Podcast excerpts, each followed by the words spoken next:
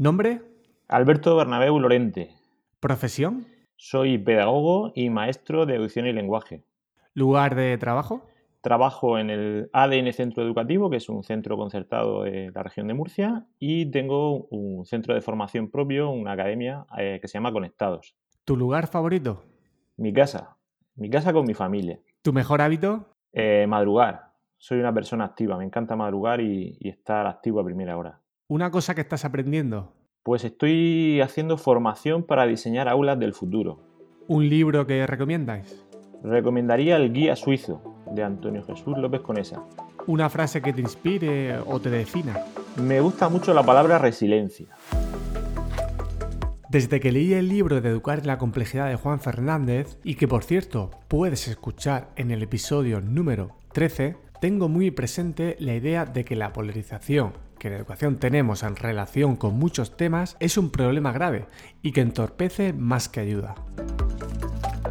Uno de los temas polarizados tiene que ver con el mundo de la robótica educativa, concretamente con las competiciones que desde hace años se han celebrado y que comienzan a retomar su normalidad. Desde el deporte siempre he competido y con ello he aprendido a trabajar en equipo, asumir responsabilidades, querer superarme o respetar y admirar cuando otros han sido mejores.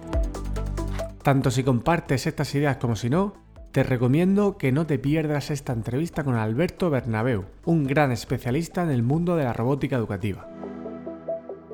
En la entrevista hablamos de las áreas generales de la robótica, los beneficios de participar en competiciones y sobre todo podrás conocer el funcionamiento de estos torneos. Además, aprovecharemos la experiencia que tiene Alberto en la formación del profesorado y en el diseño de recursos para saber las claves de estos dos ámbitos aplicados en la robótica educativa. Te dejo con una de las personas más generosas que conozco en el ámbito de la robótica educativa, Alberto Bernabeu. Muy buenas, Alberto. Bienvenido al podcast. Buenas, eh, José Luis, ¿qué tal? Muy bien, ¿qué tal estás? ¿Te encuentras bien? ¿Todo Pues bien? Sí, sí, estamos deseando eh, hacer esta entrevista. Muy bien. Oye, para empezar, me gustaría, tengo esa curiosidad para que nos puedas contar de saber cómo llegaste a interesarte por la robótica y cómo te formaste. Pues José Luis, yo empecé hace ya unos cuantos años, unos 10 años casi, en, en interesarme por la programación y la robótica y lo hice para darle respuesta a un grupo de altas capacidades. En ese momento yo trabajaba en el departamento de orientación de, mi centro y veía que pues, tenía ahí un grupo de alumnos que tenían interés por las ciencias y tal y este tema era novedoso era algo bastante eh, nuevo para ellos y le resultó muy motivador. Entonces empezamos ahí, o empecé a investigar sobre cosas, sobre recursos, sobre cosas que podíamos hacer con programación. Esto nos llevó a renglón seguido a, a meternos en cosas de robótica y la respuesta pues, fue que a estos alumnos les gustó mucho, pero es que además enganchó a muchos alumnos que no eran de este grupo y que también querían participar en este grupo de actividades, ¿vale? Además nos lo demandaban y entonces vimos pues que era un recurso muy potente e interesante para trabajar con todo tipo de alumnos. Entonces, antes de ser docente, ¿no habías recibido ningún tipo de formación o te habías preparado? No, no había visto nada, absolutamente nada de robótica eh, hasta estar ya unos cuantos años trabajando como docente. Y la formación que he recibido, todo ha sido eh, autodidacta. Eh, he estado aprendiendo de mucha gente eh, al lado, pero no hay ninguna formación reglada. Eh, al respecto. He hecho muchos cursos, he, hecho, eh, he compartido muchos momentos de trabajo con compañeros, con, personas que tienen un, un, nivel alto. He tenido la suerte de poder hacer muchos viajes y estar eh, en muchos países ¿no? trabajando cosas relacionadas con robótica y eso me ha aportado pues, una experiencia pues, brutal que, que me ha abierto los ojos a muchos campos, pero no he tenido ninguna formación reglada. Esto es muy interesante porque ya sabes que hay muchos docentes que se ven el mundo de la robótica como algo gigante y algo en lo que no han recibido formación en la universidad, por ejemplo. Nosotros aquí en la universidad llevamos unos añitos formando, pero esos docentes realmente todavía no están trabajando, muchos de ellos. Y la mayoría de los docentes que estáis haciendo robótica, pues seguramente habéis seguido esta misma línea y es un buen mensaje, ¿no? Para aquellas personas que parten de cero que, oye, que, se puede conseguir un nivel elevado como el tuyo o un nivel aceptable para, poder trabajarlo en, clase, tal y como ahora, pues lo vamos a tener, ¿no? Con el cambio de, legislación. Sí, a ver, nosotros, yo creo que, las personas que, estamos dedicándonos a esto, que nos gusta y hacemos cosas relacionadas con robótica, con programación, creo que somos personas súper accesibles y, que compartimos prácticamente todo lo que hacemos. Entonces, cualquier persona que quiera aprender o que tenga interés personal en, mejorar en alguna de estas destrezas, simplemente tiene que buscar pues el perfil en redes sociales o contactar con correo electrónico con cualquiera de las personas que vean que están moviéndose en este mundo y somos capaces de facilitarles incluso recursos para que se pongan en marcha. Yo creo que esto es lo importante, que, tengas interés y, ganas de, ofrecerle cosas diferentes a tus alumnos y en base a eso creo que es sencillo eh, empezar, ¿vale? Obviamente el primer día pues tienes dudas, tienes dificultades, pero eh, no hay ningún problema en cambiar nuestro rol y en vez de ser expertos en algo y ser eh, pues guías o, compartir el proceso con nuestros alumnos e ir aprendiendo juntos determinadas cosas. Sí, al final es un reto y como seguro que hablaremos después, el reto, pues siempre es algo presente en el tema de la robótica. Pero antes de, profundizar un poquito más en, los retos y el tema de los torneos, las competiciones, eh, una breve explicación de lo que son las áreas de la, robótica y si puedes poner algún tipo de ejemplo de software o hardware en, relación a cada una de ellas. Vale, mira, nosotros, o, yo intento ver la robótica desde tres áreas o tres grandes áreas, que sería el hardware, que sería eh, la parte mecánica, por así decirlo, la mecánica, tendríamos la electrónica y luego tendríamos el software. ¿Vale? Mecánica, electrónica y software. Esas tres grandes áreas son las que intentamos trabajar. La mecánica sería pues, engranajes, poleas. Para eso, materiales muy buenos, pues cualquier eh, modelo de construcción. Por ejemplo, en Lego son muy buenos. Hay materiales eh, pues, con tornillería para montar cosas. Eh, hay incluso pues, de madera que puedes montar pues, brazos robóticos, puedes montar engranajes hidráulicos. Toda esta parte de mecánica se trabaja muy bien desde un punto de vista eh, manual. Luego tendríamos la parte electrónica que tendría que ver pues, con, energía, con polaridades, con sensores, este tipo de cosas. Y luego el software, que sería lo que da lo que, lo que da sentido a todo esto, ¿no? Cómo lo programamos, cómo hacemos que se comporte como nosotros necesitamos. ¿no? Ese sería un poco eh, las grandes áreas que intentamos trabajar desde la robótica. Tiene muchísima experiencia en formaciones a otros docentes, a familias, a niños, y también tiene muchísima experiencia con el tema de las competiciones, las Olimpiadas, los torneos, y me gustaría que pudiéramos profundizar en, en esto. Pero antes de ver el, formato de este tipo de competiciones, ¿cuáles son los beneficios para ti que puede tener un niño en participar en este tipo de competiciones? Pues yo creo que se coge una experiencia vital muy, buena, ¿vale? Al margen de, la temática o, se cogen habilidades pues, de, desenvolverse, ¿no? De saber eh, desenvolverse en una situación pues, en la que hay cierto estrés, y también saber exponer tu trabajo, saber aprender de lo que estás haciendo en ese momento, ver lo que hacen los demás, también te da una visión súper amplia de estrategias, de habilidades que otros alumnos han puesto en práctica y a ti no se te ha ocurrido, ¿no? O eh, ver cosas o dimensiones del problema que tú no habías contemplado y eso te enriquece un montón, ¿vale? Las competiciones normalmente son retos en los que tienes que resolver algo y a ti se te ocurre una solución, pero es que hay infinidad de soluciones diferentes, ¿no? Y entonces se aprende mucho viendo las soluciones que otros ofrecen. ¿Y por qué crees, no sé si es tu percepción, yo al menos si lo, lo veo así, que a veces esto está como un poco polarizado? Es decir, eh, con el tema robótica, competiciones sí o competiciones no, porque pueden eh, transmitir cosas negativas. ¿Por qué crees que a veces se critica este tipo de eventos por una parte del profesorado?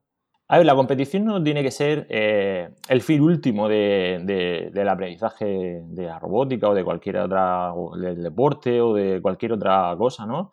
Eh, la competición es un elemento más que te ayuda a, desarrollar estrategias y aprendizaje. Tienes que ir a competir con la idea de, pasarlo bien, de disfrutar, de pasar momentos eh, bonitos y es verdad que también hay una parte de ganar, perder, etcétera, que tenemos que saber gestionar pero que una competición si está bien preparada tanto por la organización como por parte de los equipos que participan y saben a, lo que van, pues creo que la competición es súper sana y, y yo en las que he estado he disfrutado mucho. Las personas que son reacias a la competición pero nunca han ido o no han participado, yo les recomendaría que lo, que lo experimentaran, que vieran desde dentro si realmente todos esos prejuicios o todas esas percepciones que tienen son así.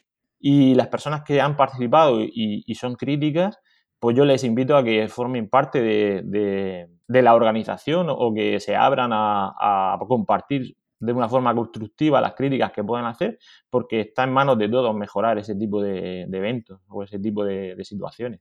Sí, a lo mejor es el enfoque de igualar competición a solamente querer ganar. Claro. Y evidentemente eso de lo importante es participar, pues tampoco. Creo que eso también ha hecho un poco de daño. Es decir, a ver, lo importante no es solo participar, sino hacer lo máximo que puedas para, hacer, para sacar lo mejor de ti. Y si puedes ganar, no es malo ganar, porque luego las personas nos enfrentamos a situaciones en la vida en, en las que son importantes ganar.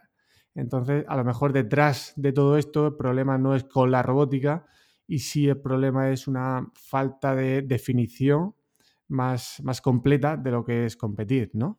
Sí, a ver, ahí tiene que haber reglas claras, ¿no? De juego limpio, de, igualdad de oportunidades en determinadas cosas, ¿no? Que, son súper importantes, pero yo creo que está un poquito más en esto, ¿no? Eh, las personas de competiciones de robótica sí, competiciones de robótica no, creo que son más en, los valores de competir o no competir. Yo creo que competir en determinados momentos pues es bueno, pero no tiene que ser el sentido único de, eh, de la robótica, ¿vale? Yo no solo hago robótica por competir, sino pues no tendría tampoco mucho sentido, ¿no? Porque al final solo va a ganar uno, entonces solo tienen uno recompensa al trabajo, al esfuerzo, ¿no? Eh, hacemos robótica, aprendemos, desarrollamos una solución para un problema, intentamos eh, desarrollar estrategias de aprendizaje que vayan en esa línea y luego lo exponemos y, y, la idea es exponerte tu trabajo, ¿no? Ver lo que has hecho, compartirlo con otros y luego uno gana y, otros no ganan, ¿vale? Pero eso no, tiene por qué eh, ser un impedimento para, no competir, ¿vale? Se crea, hay un ambiente muy bonito y, bueno, pues es verdad que cuando estás compitiendo y la gente aplaude lo que estás haciendo, te pregunta, al margen de que ganes o no ganes, son experiencias muy chulas para los chicos.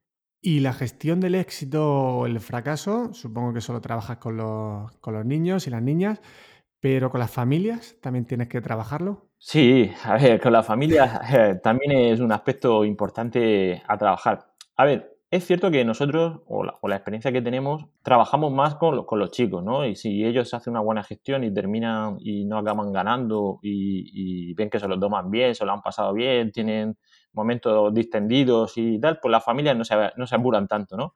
Pero sí que en algunas situaciones, pues que los chicos les da rabia, ¿no? Porque han luchado mucho por algo y no lo consiguen o lo que sea, pues hay que hacer un trabajo también con la familia y, a veces explicarles, pues mira, esto eh, puede pasar, hemos ensayado, no nos ha salido hoy, no pasa nada, son aprendizajes que tenemos que tener todos y hay que apoyarlo y animarle a que siga y, y ya está, ¿no?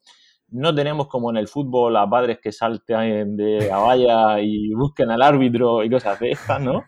Pero sí, sí que tenemos ahí también un trabajillo con las familias para que sepan que, bueno, que es muy importante que apoyen y, feliciten a sus hijos por sus logros. Tenemos en breve aquí en Murcia uno de esos eventos en los que tú has participado y que también participas como organizador, que es la World Robotics Olympiad, una, bueno, pues una competición internacional que tenemos en Murcia, eh, una de sus sedes, corrígeme si me equivoco, hay varias sedes a lo largo del territorio español, por ejemplo, y va rotando, ¿no? Y luego hay una competición final. En este caso, en, a principios de junio, creo recordar que era el 4, el 4 de junio. El sábado 4 de junio. Si te parece, por, imagino que habrá diferencias entre distintos torneos y mm. demás, pero para intentar que alguien visualice cómo es un torneo, podemos centrar la atención, si te parece, en esta, en esta competición, ¿vale? Para que alguien que nos escuche, que nunca ha estado en este tipo de competiciones, pueda entenderlo. Vale, pues mira, la World Robotics Olympiad es una competición internacional de robótica que eh, se celebra en todo el mundo, ¿vale? Hay chicos, en enero se publican las bases y hay chicos de todo el mundo intentando resolver los retos que ahora entraré en detalle ¿no? de los retos que se ofrecen por, edades y dificultad. Y eh, en ese momento, cuando se publican los retos, se hacen a través de la página internacional y hay pues chicos de todo el mundo intentando resolver esos retos, ¿vale? Para resolver esos retos, dependiendo de la, edad, hay diferentes retos y se tiene que utilizar un material de Lego, el Lego eh, Mindstorm o Lego Spike, que son los nuevos modelos que han, que han salido ahora, y hay como distintas eh, categorías o áreas. Una sería un proyecto científico. El proyecto científico es de, pueden utilizar hardware libre y software libre, pueden utilizar lo que quieran, y se trataría de resolver un reto que elige el país que acoge la final internacional, ¿vale? Porque, bueno, hay retos, o sea, el reto se publica para todo el mundo, hay torneos locales, en toda España me parece que hay unos 40 torneos, de esos 40 torneos, los finalistas de, o los ganadores de cada uno de estos torneos locales se van a la final nacional, que este año es en Jaén, que se hace en septiembre normalmente, y los ganadores de la, los dos o tres primeros clasificados de cada categoría en la final nacional irían a la final internacional, que este año me parece que es en Dortmund, en Alemania, y representarían a España en ese torneo. ¿vale? En los retos decía que hay un reto que es para un proyecto científico, los eh, participantes lo que tienen que intentar resolver, tienen que hacer un robot. Este año la temática es, son robots que ayudan o robots que ayudan a las personas. Y la temática que, tienen que desarrollar, pues tendrían que desarrollar un robot que fuera capaz de ayudar a las personas. Bien en el área de salud, bien en el área doméstica. Tienen que desarrollar un robot, una maqueta, un prototipo que sea capaz de hacer esto, ¿vale? Y eh, el proyecto ya se valora el robot que hagan, ¿no? O sea, el robot, hay una rúbrica para valorar lo que hacen, pero que se valora tanto el proyecto, el robot en sí, como eh, la investigación que puedan desarrollar, la utilidad y la originalidad de lo que ellos proponen, cómo lo exponen, eh, cómo se presenta, etcétera, ¿vale? Esa... Ese entiendo, Alberto, perdona que te interrumpa, ese entiendo que sería como el de mayor dificultad. Bueno, no, no tiene por qué ser el de mayor dificultad sería probablemente el que tenga mayor trabajo, ¿vale? O, el que puede ser más largo, pero no tiene por qué ser el, de mayor dificultad, porque cualquier cosa que, idees o cualquier cosa que presentes está bien, ¿vale? Entonces, no tiene por qué ser el, de mayor dificultad, pero sí es el más largo o el que requiere más trabajo, ¿vale? Y luego tendríamos la otra parte que sería competir en mesa, ¿vale? Hay unos tapetes que cada año van cambiando, pero siempre tienen las mismas dimensiones en la que el robot, el Lego Mindstorm o Lego Spike tiene que resolver una serie de misiones eh, que están pues, en función de la edad y van aumentando en dificultad. Normalmente el robot sale de una zona de la mesa y programado de forma autónoma, tiene dos minutos para ir haciendo cosas en la mesa que se les propone, ¿vale? La peculiaridad que tiene la World Robotics Olympia y la diferencia de otro tipo de, competiciones, que pueden ser similares en cuanto a formato y robot, es que eh, las dos primeras horas de la competición, ¿vale? El robot tiene que venir desmontado completamente y lo tienen que montar desde cero, sin ningún tipo de instrucción y, sin nada, ¿vale? Entonces, toda la parte de mecánica, toda la parte esta de construcción, la tienen que saber eh, construir los alumnos, los equipos que son de dos o tres personas, y una vez que lo tienen, pues tienen que ponerlo eh, en práctica. El software o la programación sí la pueden traer programada, pero en los torneos también hay una norma sorpresa. Siempre hay alguna variación para que tengan que modificar el programa que traen ya de antemano. ¿Por qué se hace esto así? Pues para facilitar o para eh, cerciorarnos de que el trabajo lo hacen los alumnos.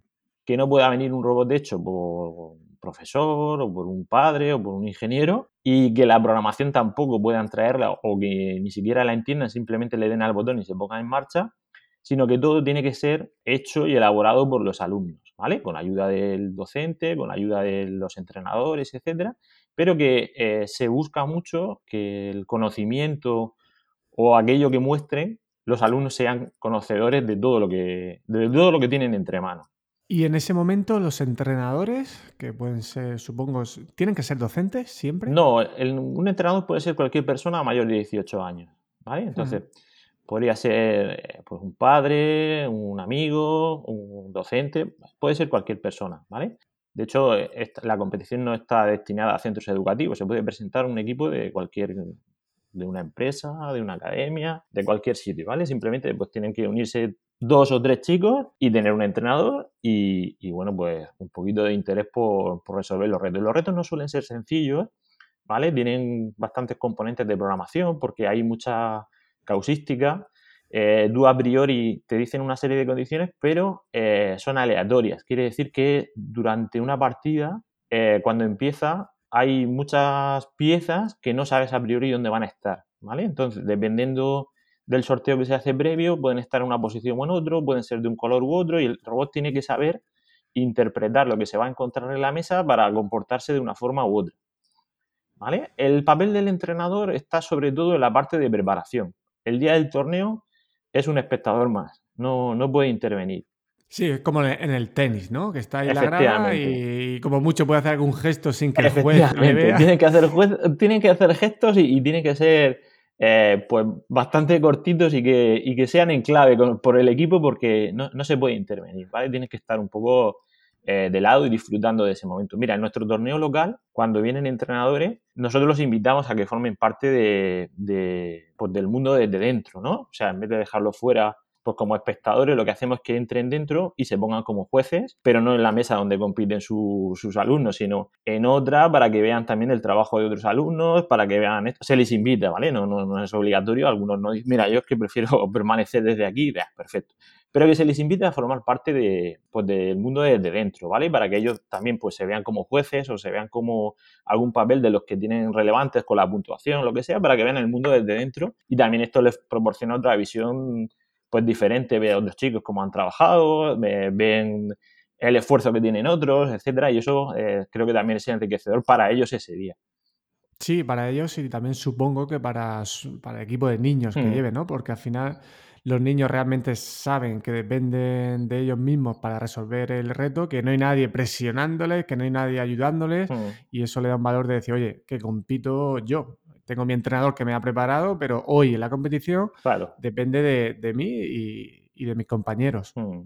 Has dicho que son dos o tres personas, ¿no? sí, los, equipos? pueden ser de dos o tres personas.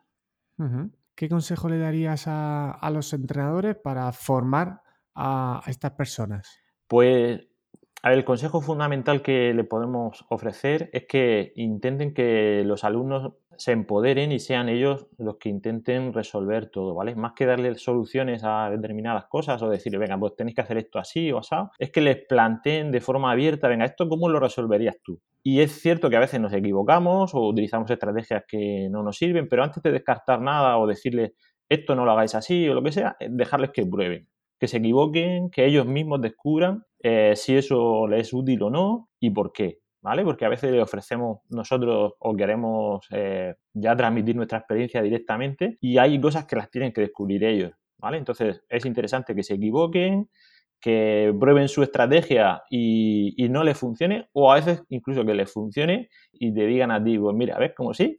y te tienes que callar, ¿vale? Entonces, eh, es súper interesante que le ofrezcan capacidad de tomar decisiones ¿eh? y que sean capaces pues, de desarrollar sus proyectos, de que se equivoquen y nosotros siempre intentar ofrecer ayudas o guías y cuando te planteen, venga, ¿y tú cómo harías esto? Pues venga, ¿y por qué no probamos a hacerlo de esta forma? ¿O qué os parece si hacemos no sé qué? Pero siempre que intentemos que sean ellos los que tomen las decisiones. Esto es súper importante porque también cuando están compitiendo, como no van a recibir ayuda externa, ellos tienen que saber tomar sus decisiones y tienen que saber qué estrategia serían las que tienen que utilizar, ver cómo están en la puntuación, eh, ver si no me sale el diseño, pues cómo tengo que improvisar esto, o la norma sorpresa, cómo la puedo eh, abordar si no me va a ayudar nadie, tengo yo que saber solucionar. Claro, es hacer de guía y, prepararles también para esa incertidumbre que luego en competición van a tener y que por lo que estoy viendo entiendo que la principal eh, parte que se trabaja más en este tipo de competiciones podría ser como esa búsqueda de soluciones, como decía, pero enfocado al tema de la programación, ¿no? Porque el montaje, imagino, lo llevarán súper entrenado. A ver, van un poco las dos cosas, José Luis, porque, eh, a ver, el montaje tiene que ser un diseño original que ellos hayan creado, ¿vale? Eh, obviamente se fijan en cosas o, en diseños, pero que la solución requiere también un montaje específico. O sea, eh, imagínate, tienen que coger una pieza de un lado y moverla hacia el otro. Eh, o tienen que ver si una pieza es roja la tienen que mover y si es verde no la tienen que tocar.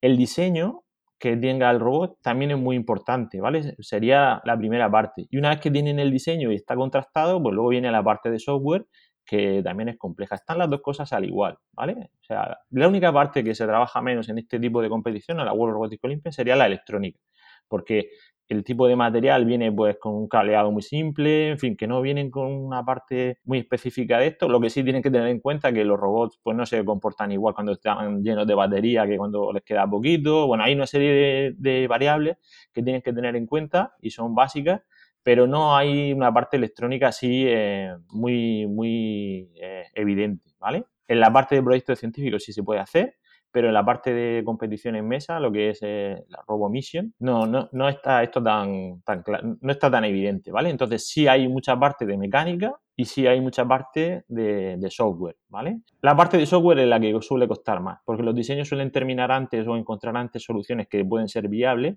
pero la parte de software sí que es bastante más compleja o donde puede estar el kit de la cuestión. Eso es interesante que tengan esas dos partes, ¿no? No solamente la programación, porque eso va a aumentar el número de variables que pueden afectar, que tienen que combinar, que tienen que tener en cuenta, y luego cuando hace ese ensayo de esa búsqueda de solución, pues ver dónde puede estar el, el fallo, porque imagino que a la primera no lo, no acertarán y tendrán que ir haciendo ajustes. ¿Cuánto tiempo suelen tener? Creo que a lo mejor depende de la categoría, ¿no? Pero más o menos desde que ellos ya han montado y luego ah, antes de hacer ya la prueba, ¿qué tiempo tienen ahí en... Mira, tienen la parte inicial de la, de la competición, hay dos horas y media que son para montar el robot y hacer pruebas, ¿vale? Si el robot lo montan en 30 minutos, pues tienen el resto del tiempo, dos horas, para hacer pruebas por el tablero de juego, en la original, para que midan la luz, para que vean las condiciones que se encuentran y empiecen a hacer pruebas o variaciones del software que ellos ya traen preparado, ¿vale? El software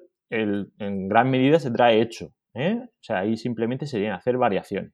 Y la norma sorpresa se les dice también en ese momento, ¿vale? En el torneo va a haber esta norma sorpresa que tendríamos que hacer esta variación. Entonces, durante esas dos horas y media de montaje y pruebas, pueden hacer las pruebas que necesiten. Después, en los torneos locales suele haber tres rondas. O sea, hay tres intentos para intentar resolver el reto, que son de dos minutos. En esa ronda o en la primera ronda, poquito antes de empezar, se mandan los robots a cuarentena, se mandan los robots a una zona de inspección para que veamos que tienen las dimensiones correctas, que el material que han utilizado sea el que se permite, etcétera. ¿Vale? Eh, los jueces cuando validan un robot, pues ya está, estaría listo para poder competir. En ese momento eh, de competición se hace una ronda en que todos los equipos participan y se le da pues un tiempo, 10, 15 minutillos, entre ronda y ronda para que puedan hacer algún ajuste, ¿vale? Pero bueno, tiene que ser algo nosotros recomendamos incluso que no toquen nada, porque eh, a veces pues con, con ese estrés de los 15 minutos, pues ya no sé qué tal, pues pueden incluso hacer algo que funcione peor que como ya estaba funcionando, ¿vale? Entonces, lo que se recomienda en ese momento es que hagan pues, pequeños ajustes o matices que tengan muy claros, que vean más que nada solucionar problemas que le hayan podido pasar, que vean que no se comporta el robot como ellos buscan. Algún cable que esté suelto, eh, alguna cosilla de este tipo que carguen la batería, en fin, cosas de este tipo más que nada. Y al final de las tres rondas, lo que hace el, ganador lo que hace eh, es sumar dos rondas, o sea, se queda con las dos mejores rondas. Si han hecho tres y en una ha hecho 100 puntos, en otra ha hecho 50 y en otra 90, pues se quedaría con una de 100 y con la de 90. Entonces también esto les da tranquilidad para que si en una ronda no les sale bien o no sale lo que ellos tenían previsto, pues que estén tranquilos que todavía tienen dos intentos para que puntuar lo más posible. El trabajo importante se haría durante esas dos horas y media y luego ya tiene que ser, como tú decías, ¿no? un ajuste muy, muy sencillo. Has hablado de, los puntos. ¿Cómo son los criterios de valoración de los jueces? Pues hay una rúbrica internacional para, la valoración de, las puntuaciones en todas las áreas en todas las misiones, ¿vale? Entonces, hay una serie de normas básicas porque el robot tiene que ser original, que tiene que tener unas dimensiones concretas, etcétera. Y luego en la mesa, cuando el robot sale, no se puede tocar, ¿vale? El primer criterio sería sumar puntos en el tablero que los puntos van en función de la categoría, pues por ejemplo en, en la categoría elementary este año la misión es un robot jardinero, ¿vale? Pues tiene que ir por el tablero, cuando se encuentre una pieza de color verde, tiene que cortarla o quitarle la parte de arriba, ¿vale? Que son unas piezas de Lego que hacen como si fueran un seto. Y si es de color rojo, pues la tendría que coger y llevársela a, una zona concreta de, la base, ¿vale? O sea, del tablero. también se encuentran con, con unos animales, con unas mariquitas que tienen que sacar de una zona, ¿vale? Y cuando termina todas las misiones, el robot tiene que volver a la base, Pues se le da puntuaciones por, por cada seto que cortan, porque cada uno que se lleven a la base, se les da puntuación por volver a la base y también hay una serie de elementos, ¿vale? Como vallas o cosas que no se pueden tocar. Entonces, da puntuación si no deterioras o si no mueves de su sitio ninguno de los elementos que están en el tablero que no se pueden tocar. ¿Dónde está la dificultad? Pues que a priori no sabe dónde están colocadas esas piezas. Entonces el robot tiene que ser capaz de moverse y ir sabiendo cómo se tiene que comportar en función de lo que vaya encontrando. Y aquí hay una cosa muy importante que, que yo siempre insisto cuando hablamos de tema de pensamiento computacional robótica, que es la automatización. Es decir, ahí los robots Entiendo que tienen que ir solos, ¿no? sí, sí. una vez que están empezando, ahí ya, pum, le das al botoncito y el robot hmm. tiene que ir tomando las decisiones en función de lo que interpreta en el, ambiente, claro, ¿verdad? Claro, además la competición se ha ido depurando según ha ido pasando el tiempo en cuanto a posibles cosas que puedan pasar, ¿no? Porque eh, el robot en el momento de la competición, cuando está puesto, pues no puede estar conectado a Wi-Fi, ni Bluetooth, ni nada para que no pueda ser radiocontrolado, ¿vale? En, estas categorías. Y también solo puede tener un programa en ese momento en, el, robot, ¿vale? Porque tú podrías tener distintos programas que en función de lo que te encontraras, pues ejecutaras uno u otro, ¿vale? Pues solo puedes tener un programa. Eh, solo tienes que tener un programa en el robot en ese momento y darle al play cuando empiece la partida y ya lo puedes volver a tocar. En el momento que tocaras el robot fuera de la base, la partida separaría el tiempo, ¿vale? Porque el criterio del tiempo también es importante, hay dos minutos para intentar resolverlo todo, pero también si lo haces en menos tiempo, en igualdad de puntos, el siguiente criterio sería el tiempo que han tardado en ejecutar la, la misión. Dentro de esos criterios de valoración, al menos en una de las categorías que estuve curioseando, me llamó la atención y me gustó que hubiera criterios que, no son tanto específicos de la robótica, sino el espíritu del trabajo en equipo, cómo se organiza, cómo se presenta, eh, aquellas son cuestiones que, se, que van más allá, ¿no? Es decir, la puesta en escena, incluso vi el eslogan, la innovación clave, es decir, que se, claro. se alimenta de más cosas, ¿verdad? En la parte del proyecto científico, ¿vale? Que sería la parte de la que tú estás hablando, los criterios de valoración, el robot o la solución robótica, digamos que sería como un tercio de, de la puntuación aproximadamente.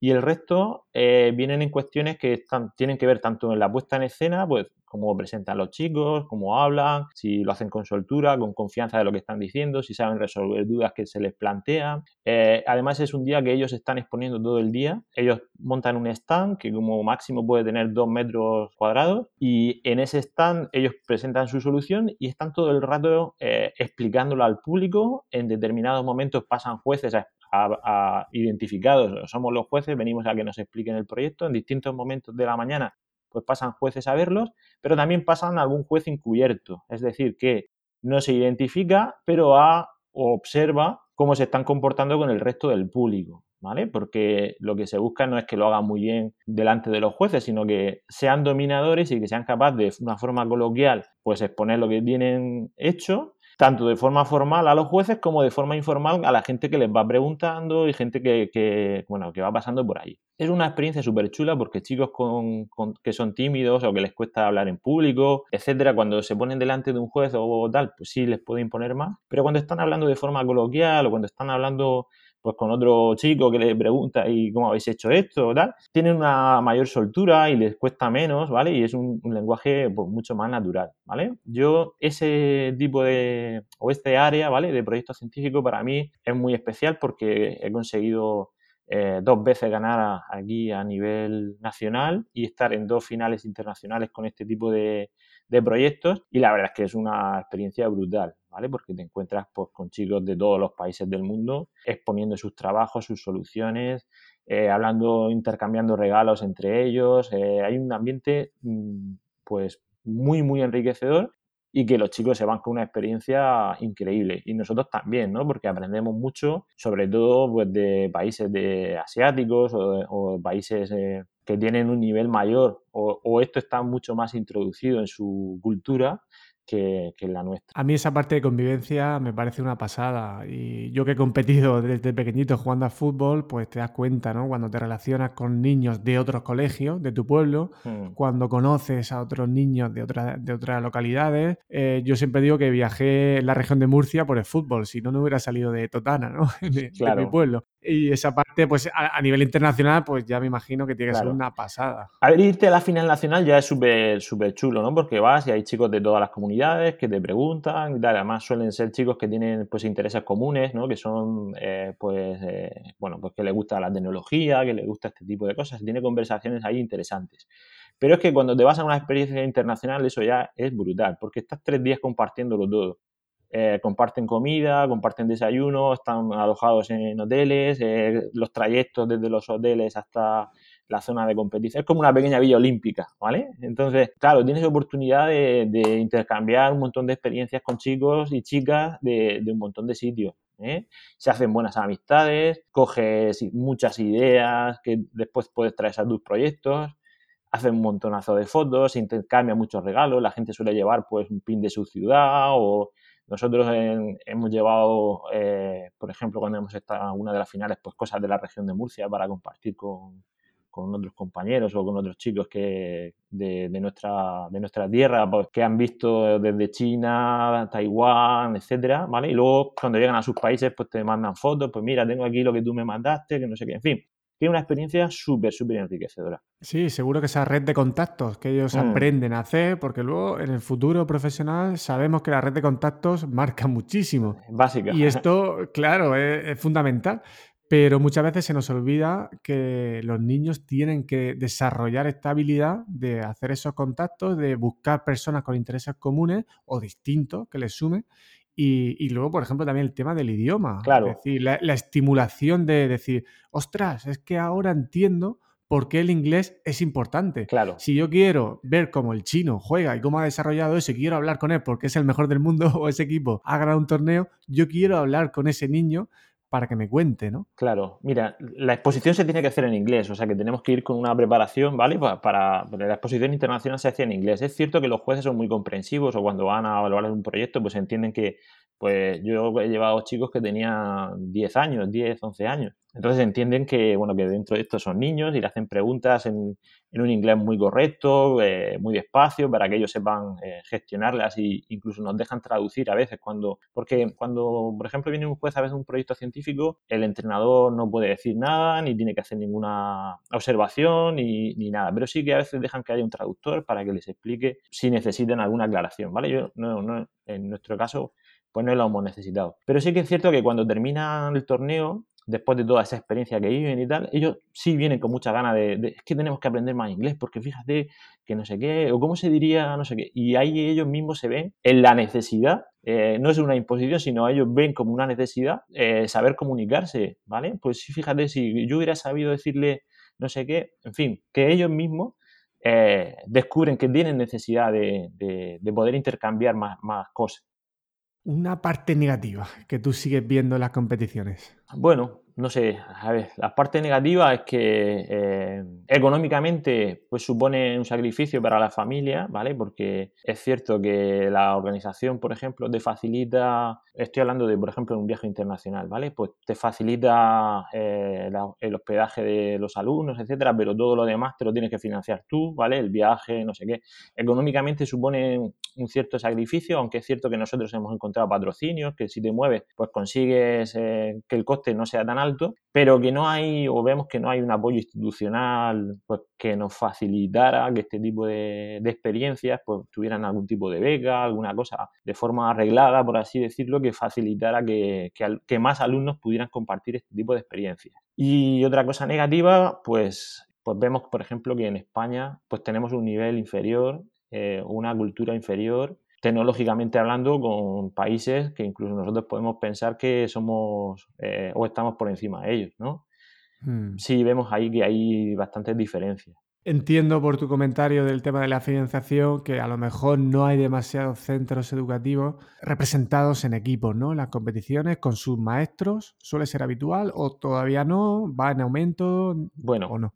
Eh, hemos tenido años en los que sí han, han, ido apareciendo equipos, pero lo cierto es que llevamos unos años de estancamiento, ¿vale? Con esto del confinamiento, etcétera, no ha facilitado que esto eh, se desarrolle porque, bueno, los maestros, alumnos, etcétera, no hemos dedicado a sobrevivir en, muchos sentidos. Entonces, claro, este tipo de experiencias son un poco más eh, complementarias o eh, que no son digamos, de curriculares puras. Entonces eh, ahí nos hemos visto un poco, o se ha visto bajar el, número de, participaciones. Estamos empezando a retomar esto, ¿vale? Estamos empezando a retomar esto. Creo que estamos con buenos cimientos para consolidarlo. Me gustaría que hubiera cada vez más equipos que participaran, que estuvieran implicados en esto, pero es cierto que el currículum no, nos ayuda.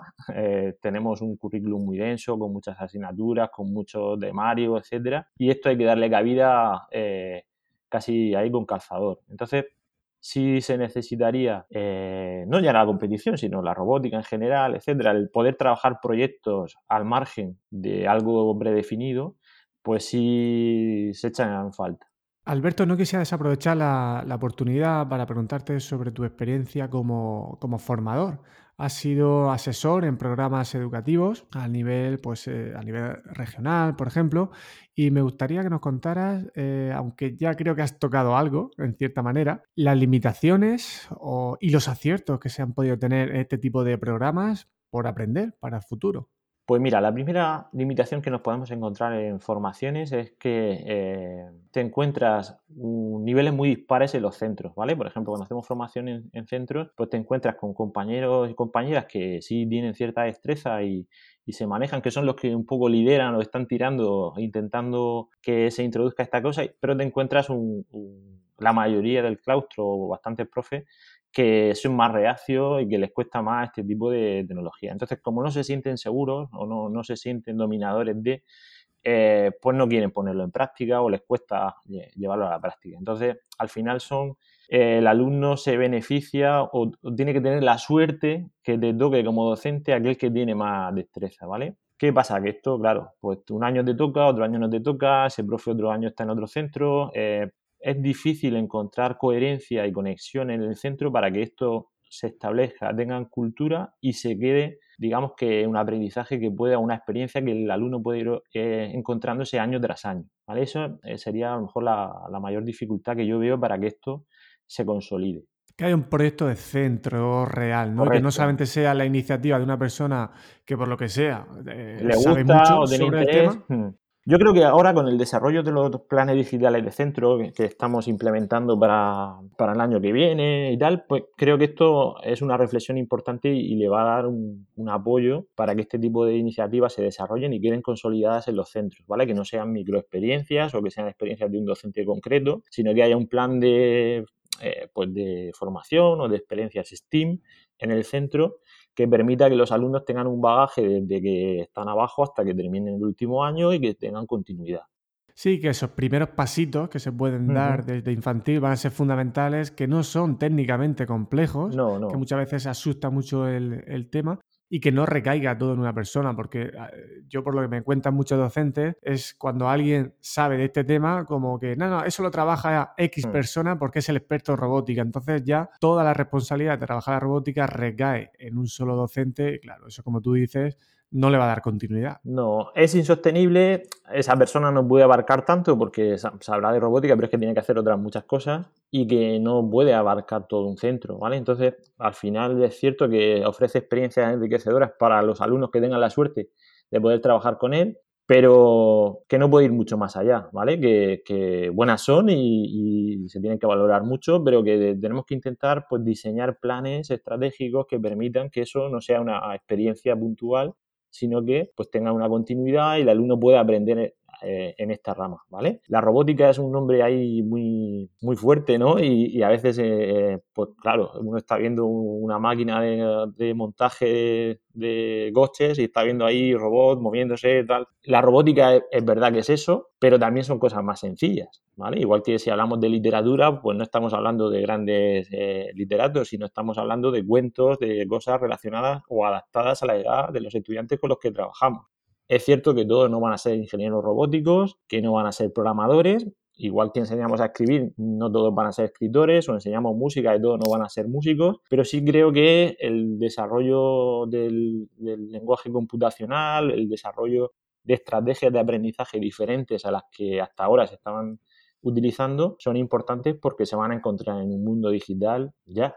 Y luego entender que esto es muy progresivo, igual que aprendemos a correr primero andando y antes gateando y antes poniéndonos boca abajo, pues esto es igual. Y a veces lo digo porque muchas veces se lanzan mensajes este muy eh, que puede ser muy polarizado, decir, no, por ejemplo, un robot que sea una abejita, por poner ejemplo, ¿no? Eh, eso no es un robot porque no tiene un programa eh, automatizado y demás, y esto a veces aleja a, a, estas personas que están empezando, decir, no, no, es que esto no es robótica, yo quiero hacer robótica ya, pero antes de hacer un proyecto robótico en toda regla, pues a lo mejor tienes que hacer paso a paso algunas cuestiones que, a lo mejor no son robótica pura y dura, pero que sí están sentando las bases para que posteriormente, en cursos posteriores o cuando sea, se, lleve a cabo, ¿no? Es decir, que tampoco haya una ansia por querer ya eh, desde infantil utilizar robots que sean complicados y que se puedan automatizar fácilmente, ¿no? Claro, no, no tiene sentido hacer ese tipo de... A ver,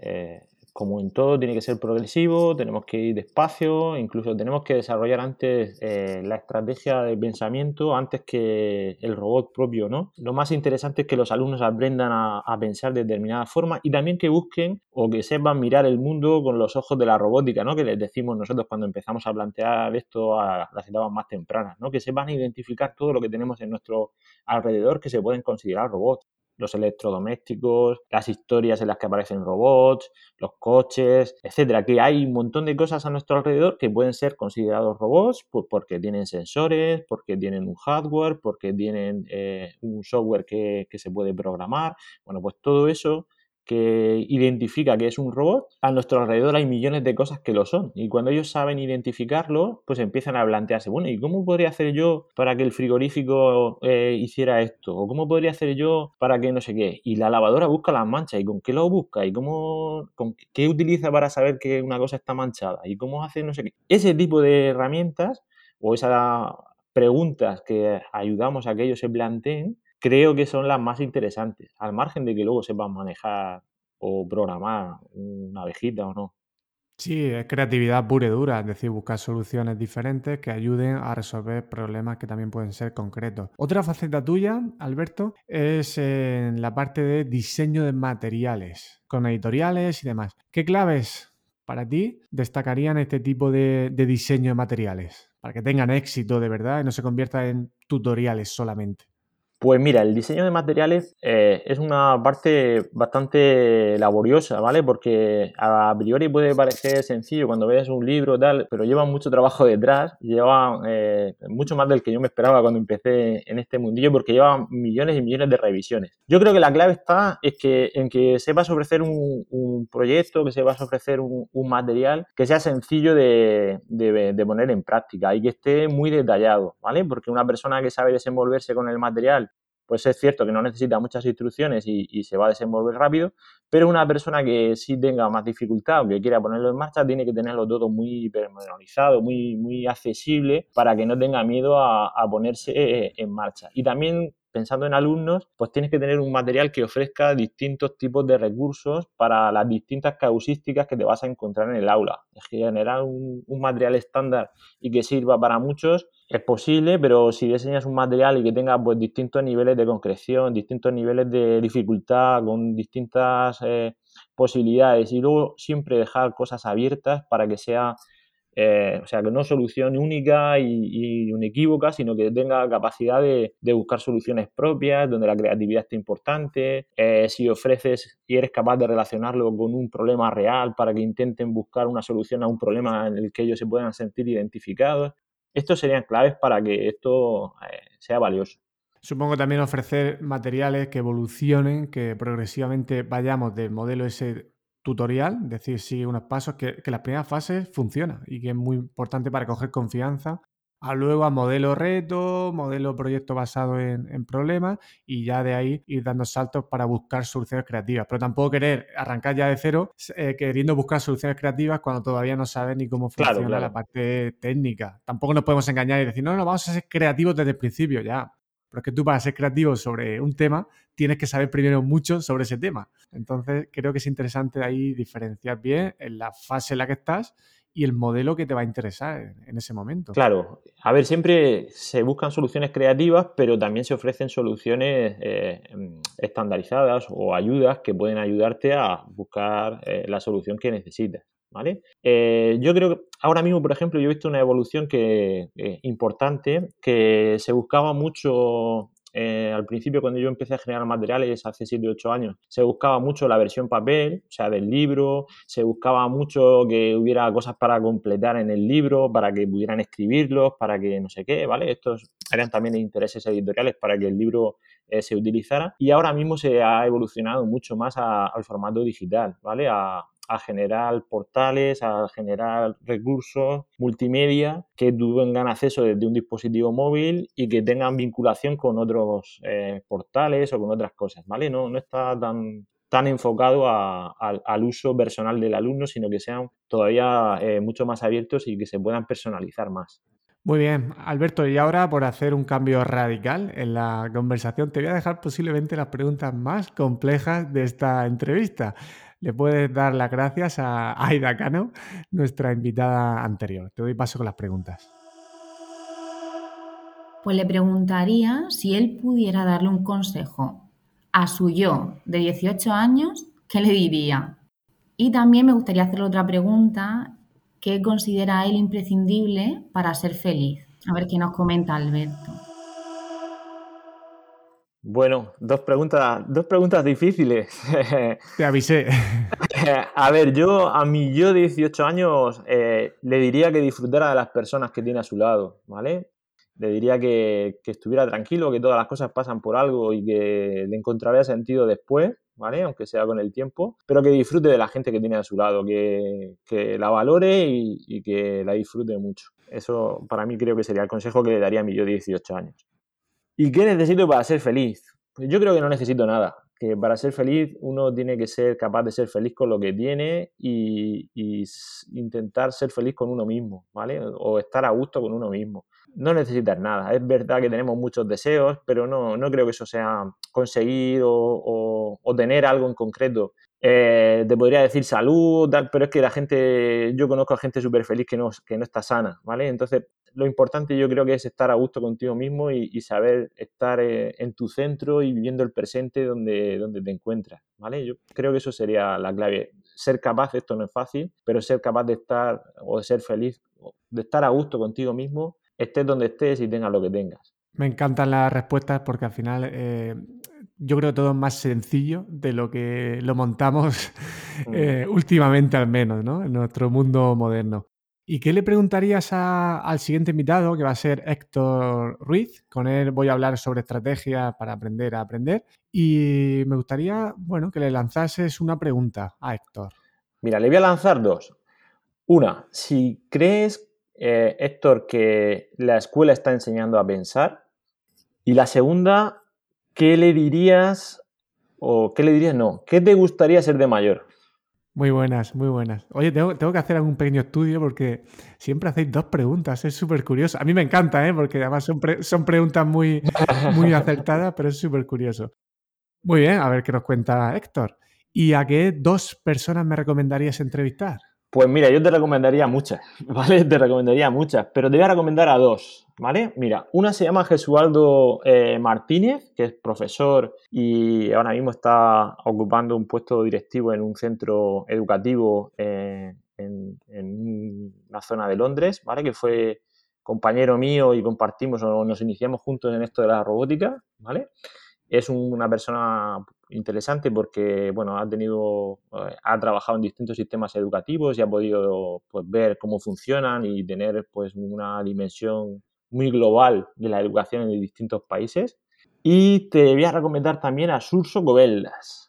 que es un experto también en tecnología, que he, tenido compartido con él unas jornadas hace poquito y me pareció una persona súper interesante, es gallego y ahora mismo es profesor, es maestro de inglés, pero está trabajando ahora mismo en la consejería, trabajando con los planes digitales de centro.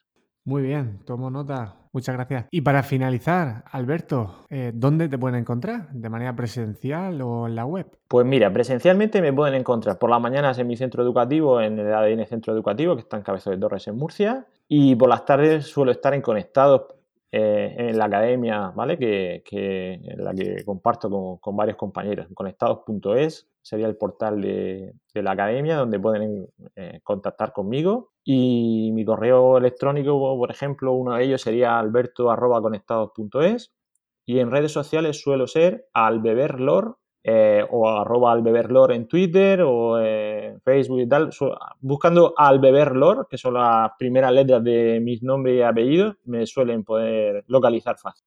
Muy bien, lo pondré en las notas del episodio para que te puedan localizar y charlar contigo, porque tengo que decir por mi experiencia que de verdad y sinceramente eres una persona muy generosa que, bueno, que, abre sus puertas para, aquellos, para aquellas personas que quieran aprender. Así que, bueno, me parece que, de verdad eres un gran descubrimiento que me ha traído la, la, robótica y nada más, sin darte las gracias por compartir tu tiempo nuevamente conmigo, en este caso para hacer la entrevista. Muy bien, un placer estar contigo charlando un rato.